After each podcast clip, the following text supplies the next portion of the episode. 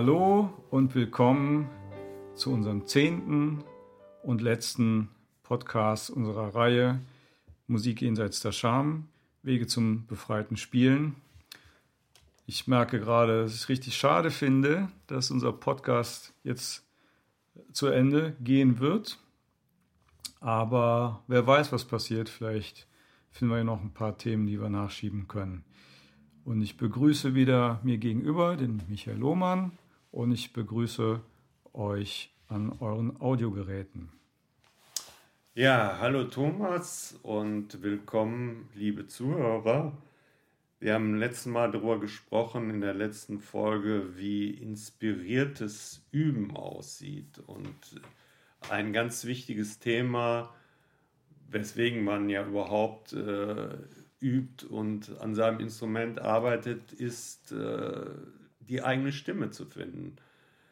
Ähm, das ist ja eigentlich das auch, was den Jazz auszeichnet, äh, dass man irgendwann zu dem Punkt kommt, äh, seine ganz eigene Stimme zu finden. Bei dir, Thomas, du warst ja sehr, sehr inspiriert von Keith Jarrett.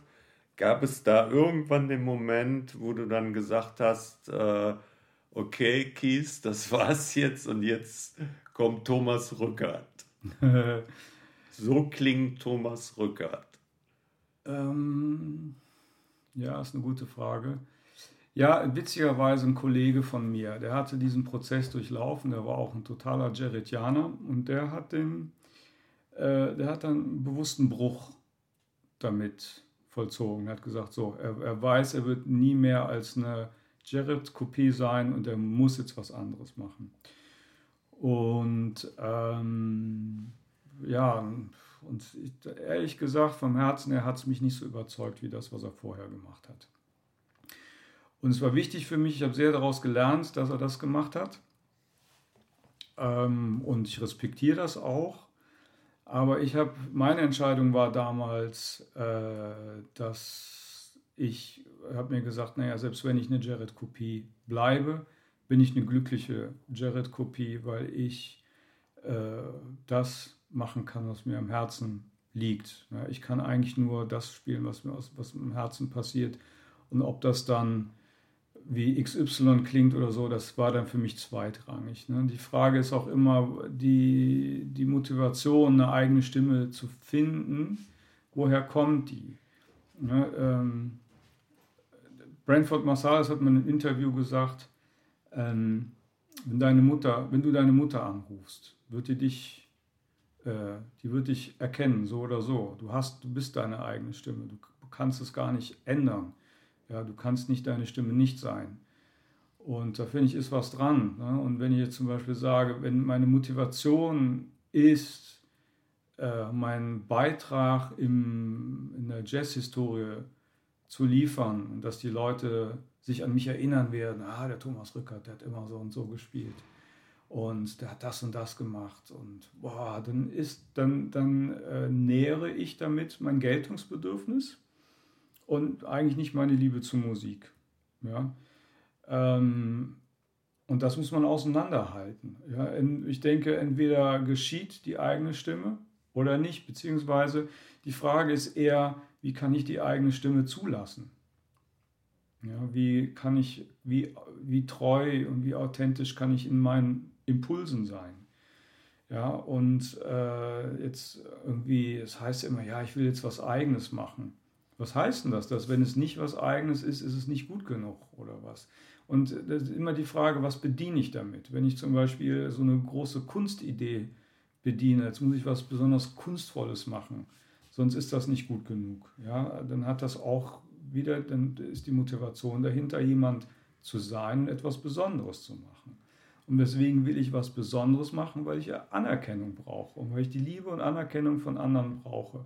Und das ist kein guter Ausgangspunkt, um Musik zu machen. Aber das ist äh, eine, eine, eine, Motivation, die es gang und gäbe bei uns Musikern. Ja. Wobei es ist ja so, wenn, wenn, wenn du zum Beispiel äh, jetzt im Studium, wir lernen ja vor allen Dingen dadurch, genauso wie wir eine Sprache lernen durch Nachahmen, so lernen wir ja die Sprache des Jazz letztlich auch durch Nachspielen. indem wir, was weiß ich, dann Charlie Parker Solo üben. Und dann gibt es Leute, die können perfekt äh, Charlie Parker spielen. Und äh, da kann man sich dann ja schon die Frage stellen, ähm, aber wer bist du eigentlich? Also wer bin ich denn eigentlich, jemandem zu sagen, wer bist du denn eigentlich? Weißt du, ist doch scheißegal, wenn der Bock hat, Charlie Parker zu spielen und dabei glücklich ist. Ja, also ich muss es ja jetzt nicht, muss ja jetzt nicht das in das, in das Jazzlexikon schaffen vom Ernst Behrendt oder so, aber wenn es ihn erfüllt und wenn, es, wenn er sagt, das ist mein Ding, dann ist das doch legitim. Also, Klar ist das ne? legitim. Ja, und dann die, die Frage stellt sich in dem Sinne nicht. Ich finde, ähm, die, die, die, die eigene Stimme ist eigentlich schon da. Die Frage ist, was verhindert diese? Und die Frage ist auch, wird die jemand erkennen, dass ich eine eigene Stimme habe? Ne? Zum Beispiel, wenn ich jetzt hier meinen Mentor, Freund und Kollegen Lee Konitz wieder nehme, der hatte extrem einfach gespielt zum Schluss. Ne? An, Anfang seiner Karriere war es relativ komplex, was er gemacht hat, aber immer im, improvisiert. Und zum Schluss hat er halt immer plädiert dafür, möglichst wenig zu machen. Er hat zum Beispiel immer gesagt, ich möchte nur das spielen können, was ich, äh, ich möchte immer nur das spielen, was ich auch singen könnte. Weil er merkt, dann kommt es von einem authentischen Platz aus. Ne? Und äh, es wurde halt immer, wie soll ich sagen, ähm, unschuldiger. Sein Spielen wurde immer unschuldiger. Und, äh, und er, also er hat sich mal darüber beschwert, dass er als naiver Spieler galt. Ne? Weil alle um ihn herum haben Weltrekorde gebrochen und er hat sein ganzes System sozusagen zurückgefahren, weil er mhm. wollte die einzelnen Töne noch mehr da sein lassen. Er wollte denen noch mehr Raum geben, dass die Platz haben. Und natürlich beeindrucken tust du damit niemanden. Ja, aber ich weiß noch, wie ich äh, ich weiß noch, ein Konzert, da waren wir in Mailand gespielt ähm, und ich habe ihm zugehört und ich bin wirklich auf die Knie gegangen. Ich dachte, Mann, was für ein authentischer Platz, von dem aus er spielt. Er war damals, und Mann, es war jetzt vor vier Jahren, dann war der irgendwie Ende 80 und er wusste damals schon, er wird nicht mehr lange auf der Erde sein. Ja, und er, er, hat irgendwie mit allen auf der Welt schon äh, gespielt, seinen Ruf als, er musste nicht irgendwas erreichen, um seinen Ruf als Musiker herzustellen oder so, sondern er, äh, er war aus der puren Widmung zur Musik heraus hat er gespielt, ohne dass er irgendjemand beeindrucken wollte. Mir kommen die Tränen, wenn ich darüber spiel, also rede. Das, äh, und, und mich damit verbinden zu können, mit so jemandem zu spielen, das war das größte Geschenk in meiner ganzen Musikerlaufbahn. Ne? Wenn du zum Beispiel fragst, was wären deine letzten Töne, die du von dir geben würdest. Ja, wenn, du jetzt, wenn du jetzt sagst, okay, dein Leben, du hast es, du weißt, du hast noch eine halbe Stunde zu spielen, was ist wirklich jetzt dann essentiell? Willst du ein großes musikalisches Vermächtnis hinterlassen, wo sich alle an dich erinnern und sagen, boah, hat so toll gespielt, aber du bist sowieso tot und kriegst davon nichts mehr mit. Was hast du davon? So, was hast du in, jetzt in dem Moment? Was ist dein Ausdruck, der dir der die, der die größte Wahrheit verkörpert, die du jetzt äh, äh, offenbaren möchtest? Und kannst du das für dich sagen? Oh Gott, äh, jetzt habe ich, hab mich fast aufgemacht. Äh, ich bin viel, viel weiter als früher dem gegenüber. Ich merke, äh, manchmal, äh, manchmal habe ich auch keine Lust, jetzt die tiefstgrößte Wahrheit zu offenbaren, beziehungsweise ich, das hat verschiedene Aspekte. Manchmal habe ich auch Lust, spielerisch zu sein. manchmal habe ich auch Bock, wieder alte Haut drauf Patterns auszupacken und mich auszuleben am Klavier. Einfach weil ich Lust habe. Aber ich weiß, ich will damit jetzt äh, nicht mehr ins Jazzpodium oder ins Downbeat kommen, ich will damit keine Frau rumkriegen oder weiß der Kuckuck was, sondern äh, ich mache es, weil ich da Lust drauf habe. Ne? Und gleichzeitig bin ich auch ernsthaft genug, um einfach aus diesem Spirit heraus zu sagen, naja, ich glaube, also ich glaube, ich habe einige Musik oder CDs aufgenommen, wo ich sage, ja, das ist ziemlich nah dran an dem, was ich äh, was ich gerade gesagt habe. Ne? Und ich, ich, vergesse das immer wieder. Und gerade ja, jetzt sich dran zu erinnern. Welche würdest du da zum Beispiel als Beispiel nennen, wo, wo du das Gefühl hast, da habe ich wirklich ausgedrückt, äh, was mir wichtig ist? ja, eigentlich meine letzten vier Platten. Also ich hatte eine, ähm, zwei Trio-Platten, einmal die Mira und dann einmal die Pavane, wo ich das Gefühl habe, da ist das passiert. Ich habe noch eine Trio-Platte jetzt aufgenommen, die kommt bald raus, ist mit dem Thomas Morgan und dem äh, Fabian Ahrens, das ist das auch gewesen. Und ich habe jetzt eine äh, Solo-Platte aufgenommen, wo ich über äh, alte weihnachtliche Choräle improvisiert habe. Und die sind sehr sakral und äh, es ist fernab von Jingle Bells, aber die haben eine, wie soll ich sagen, eine, eine Geistigkeit, äh, die mich zutiefst erfasst hat und die, womit ich mich, wo es ich für mich mich verbinden mit konnte und aus diesem Geist heraus spielen konnte. Und das war sehr, sehr erfüllend. Und äh, das kann ich sagen, ist in, meinem, in meiner Diskografie drin doch, ja. Und dieses Gefühl von Stimmigkeit äh, hast du dann beim Spielen? Ja, es ist das Gefühl, ähm, dass ich so jenseits vom Verstand spiele. Also ich spiele nicht, also wie ich alles schon erklärt habe, ich spiele nicht aus dem Kalkül, Kalkül heraus, sondern aus dem puren Nichtwissen. Es ist wie, als wenn die Töne zu mir kommen. Das ist das, was ich bei Lee gelernt habe. Aber ich meine, was heißt das zum Beispiel, wenn du jetzt äh, Weihnachtschoräle spielst?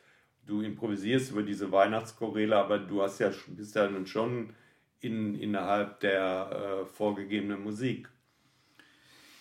Nein, sagen wir mal so, die, der Geist dieser vorgegebenen Musik, der inspiriert mich für weitere Töne. Das ist sozusagen, das ist, das ist eigentlich eine relativ komfortable Sache, weil der Geist, der, der sorgt dafür, dass das, ich bin quasi Instrument von diesem Geist. Mhm. Ne? Ich möchte auch sagen, es sind weihnachtliche Choräle, es sind keine Weihnachtschoräle.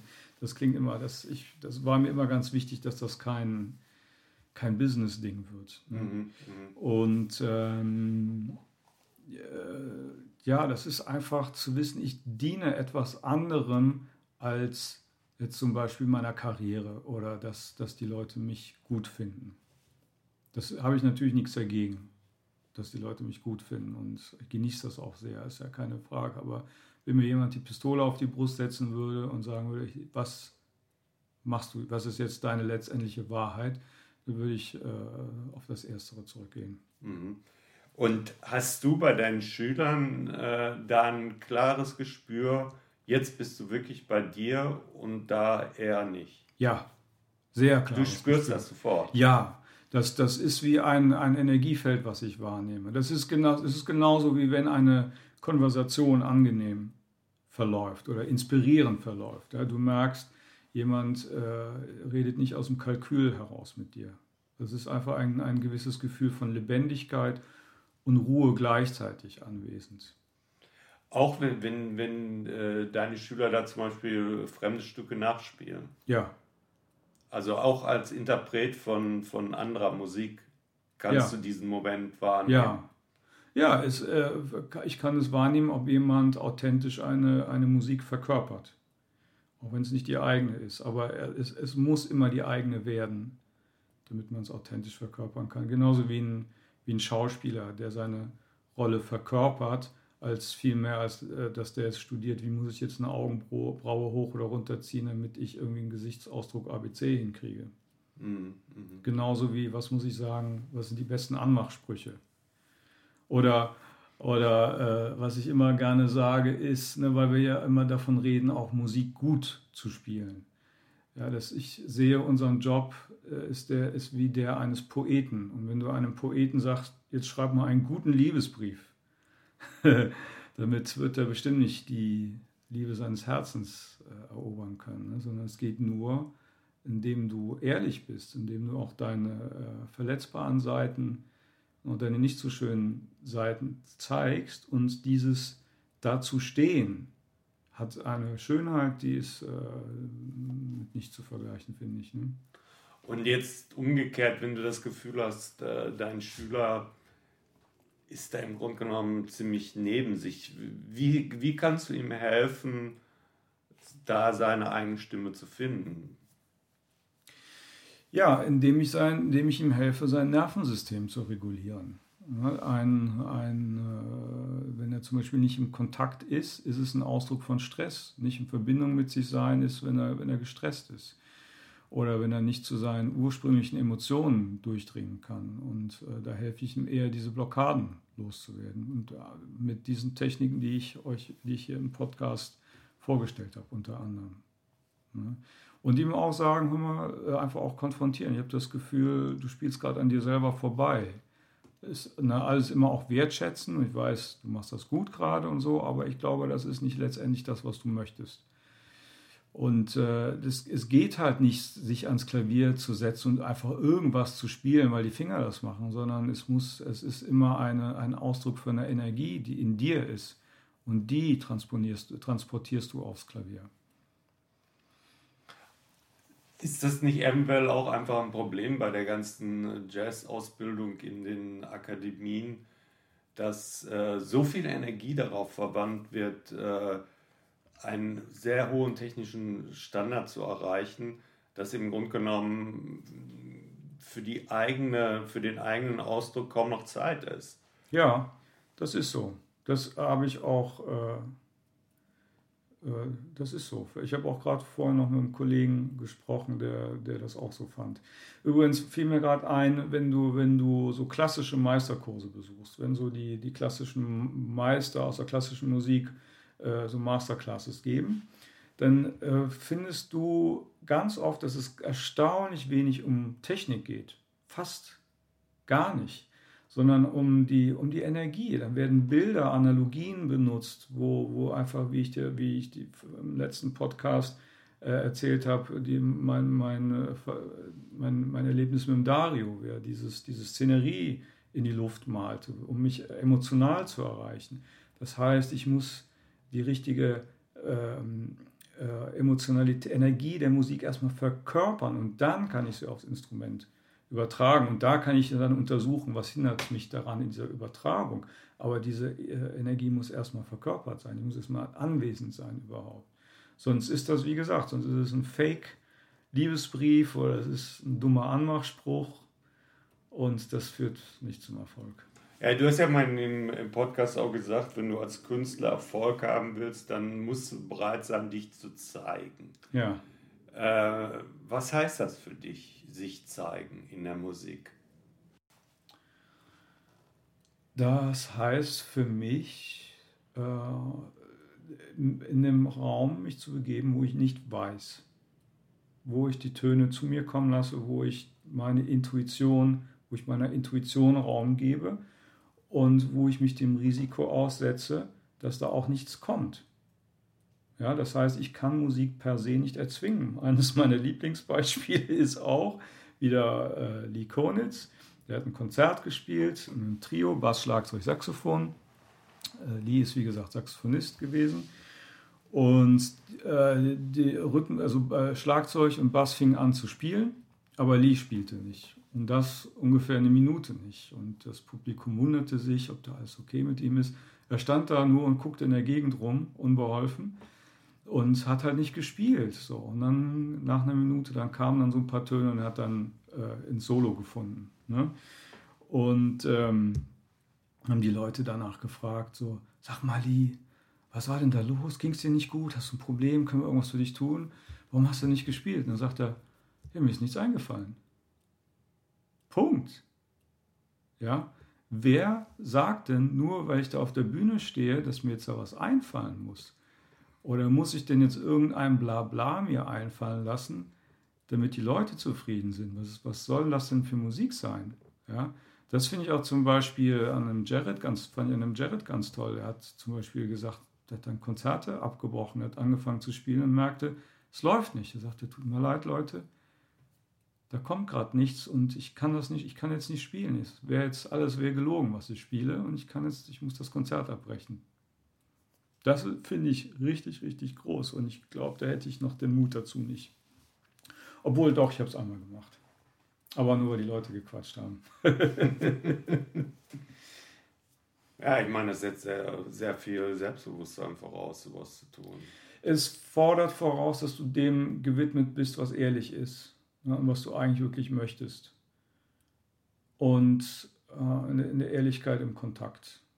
Und das heißt mit sich zeigen und dass du niemand, dass du nicht vormachst, jemand zu sein, der du nicht bist. Punkt. Und wenn, wenn gerade sich das nicht zeigt, was du bist, was gerade kommt, und wenn der Ausdruck einfach die Stille ist, dann ist es die Stille. Anderes Beispiel ist auch, auch wieder, tut mir leid, wenn ich Lee so oft zitieren muss, aber äh, er hat eine Platte aufgenommen, auch äh, äh, Kontext war, glaube ich, Klavier, Bass, Saxophon. Jeder hat sein Solo gemacht und dann war Lee an der Reihe, Solo zu machen. Und er hat nicht gespielt, zwei Chorusse lang. Die anderen beiden haben begleitet, den luftleeren Raum sozusagen, die Stille begleitet von ihm und haben gespielt. Und dann äh, beim Mischen danach hat der Toningenieur gesagt, ah, okay, guck mal, da ist ähm, äh, der, der, der, der, das, das, das Ende von dem, vom letzten Solo und, das An und der Anfang vom Thema, also genau quasi das Drumherum von Lees Stille, äh, haben, haben die das Tempo gehalten. Wir können das rausschneiden. Wir können diese Stille von Lee rausschneiden. Also das, das Solo. Und dann sagte der Lee, nein, Moment, das war mein Solo.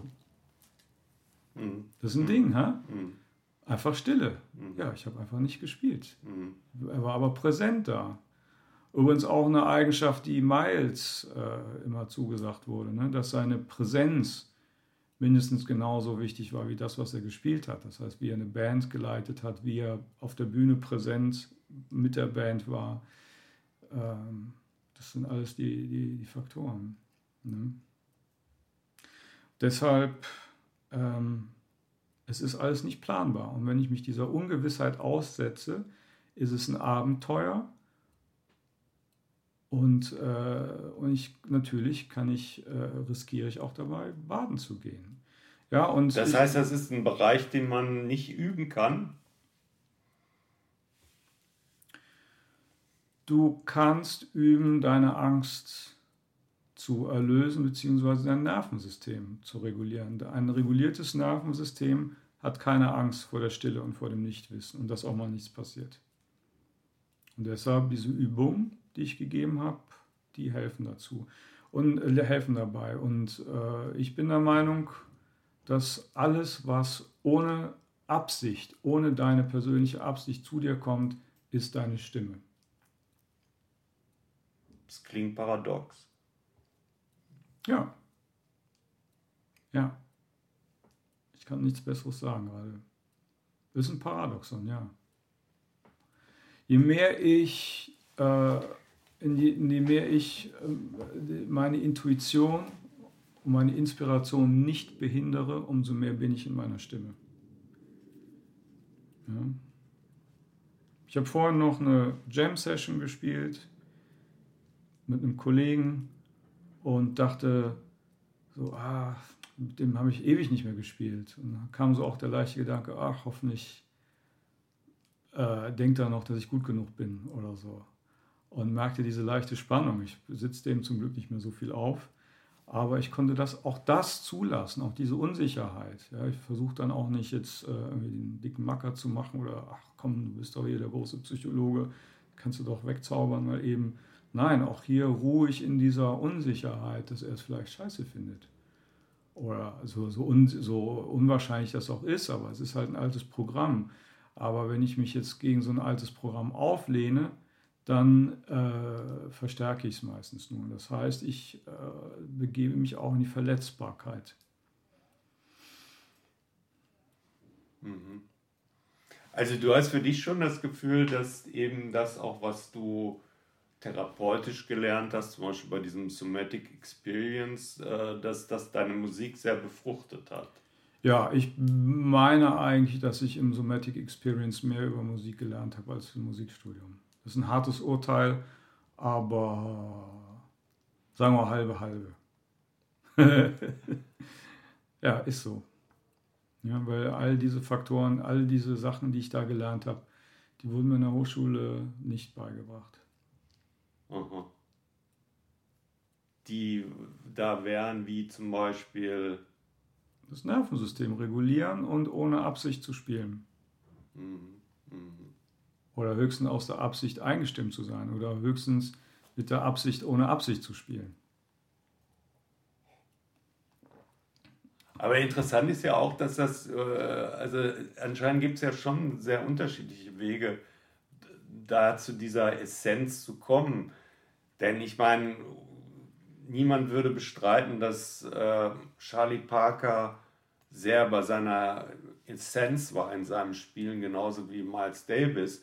Und es waren beides Leute, die äh, niemals in ihrem Leben Therapie gemacht haben, stattdessen ziemlich viel mit Drogen experimentiert haben. Ja, Punkt, der ist es, ne? Ja. Und ähm, ziemlich ungesundes Leben geführt haben, auch nicht sehr nett waren zu ihrer Umwelt, mhm. wo du auch nicht sagen könntest, spirituell mhm. äh, sehr erweckte Wesen, aber ihre Musik war voller Essenz. Ja, grandios, aber es ging auf ihre Kosten. Ja, die haben diese Blockaden durch Drogen weggemacht. Und ähm, ich finde, unser Job als Musiker ist halt, naja, also kommt auf, ich meine, pff, da kann ja, soll er machen, was er will. Wenn jemand Drogen nehmen soll, kann ich nur sagen, ist ungesund. Aber ähm, die haben es auf diese Weise halt weggemacht, auch eben weil der Schmerz so groß war. Und mir steht da auch auf jeden Fall kein Urteil zu, weil ich bin kein Afroamerikaner in den, in den 40er, 50er Jahren, weil das, was die da durchgemacht haben, das, äh, das, das, äh, das ist jenseits von Gut und Böse, also es ist einfach jenseits von dem, was ich erlebt habe. Ne? Deshalb, es gab so einen kollektiven Schmerz, aber da habe ich auch schon mal darauf hingewiesen, das ist ja auch das, was die Schönheit auch mit äh, entstehen ließ. Ne? Und äh, die Drogen waren halt die Art von den Spielern damals, wie die damit umgegangen sind. Und heutzutage haben wir zum Glück äh, weitestgehend ein freundlicheres Umfeld, plus dass wir Techniken, dass wir so, so Bewusstseinstechniken haben, wo wir unser Nervensystem regulieren können, wo wir Wunden heilen können, wo wir mit äh, Verletzungen umgehen können und äh, aus dem gleichen Spirit heraus spielen können wie die Jungs damals, nur ohne Drogen halt. Boah, was, das wäre doch ein wunderbares Abschlusswort. Absolut. Na, habt euch alle lieb und nehmt keine Drogen. was für ein Jazzer. Ich, ich mache den ganzen Jazz kaputt. ja, gut. Ja? Ja, schön.